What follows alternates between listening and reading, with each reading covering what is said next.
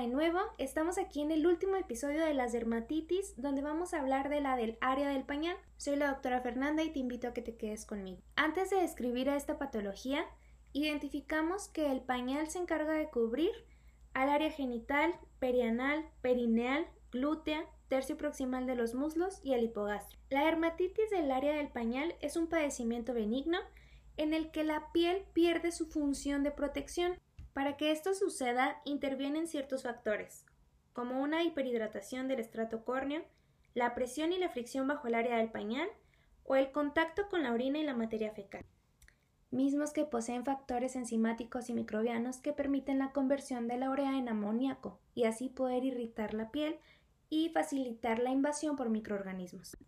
En esta entidad se involucran las áreas convexas siguiendo una disposición en W. Creo que nos resulta más fácil imaginar al bebé cuando le cambiamos el pañal y podemos formar la W donde se van a afectar los glúteos, los labios mayores, el pubis, el tercio proximal de los muslos y el abdomen inferior. El cuadro clínico consiste en placas de eritema con finas pápulas de evolución aguda que conforme pasa el tiempo pueden ir surgiendo más pápulas y algunas pueden llegar a exhibir en su superficie erosiones con finas escamas. En los casos crónicos de dermatitis del área del pañal aparece liquenificación. La complicación más frecuente de esta enfermedad es una sobreinfección por cándida, en donde el cuadro clínico va a cambiar.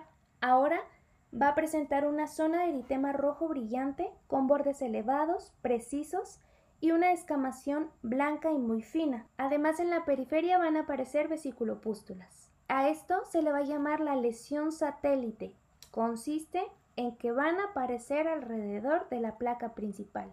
No lo olvides, en Cándida está la lesión satélite. Si recordamos estos datos tan importantes y simples, podremos lograr el diagnóstico, el cual es totalmente clínico. El tratamiento consiste en restaurar y mantener la integridad de la barrera cutánea.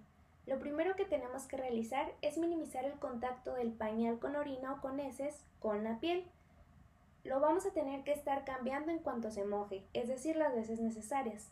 En un recién nacido se recomienda realizar el cambio cada dos horas y en mayores y un mes realizar el cambio de cada 3 a 4 horas. Lo segundo que vamos a realizar es limpiar inmediatamente con agua después de cada evacuación o de cada micción. Lo tercero es el uso de pastas de barrera que contienen óxido de zinc, petrolato o de expantenol al 5%. Si la mamá del pacientito llega a preguntarnos cómo se puede prevenir, es muy sencillo. Todos los pacientes que tengan pieles sanas podemos recomendarles el uso de cremas lubricantes que sean blancas, líquidas y sin perfume. Esto nos van a ayudar a mejorar las condiciones de la barrera cutánea. Hemos llegado al final de la serie de dermatitis.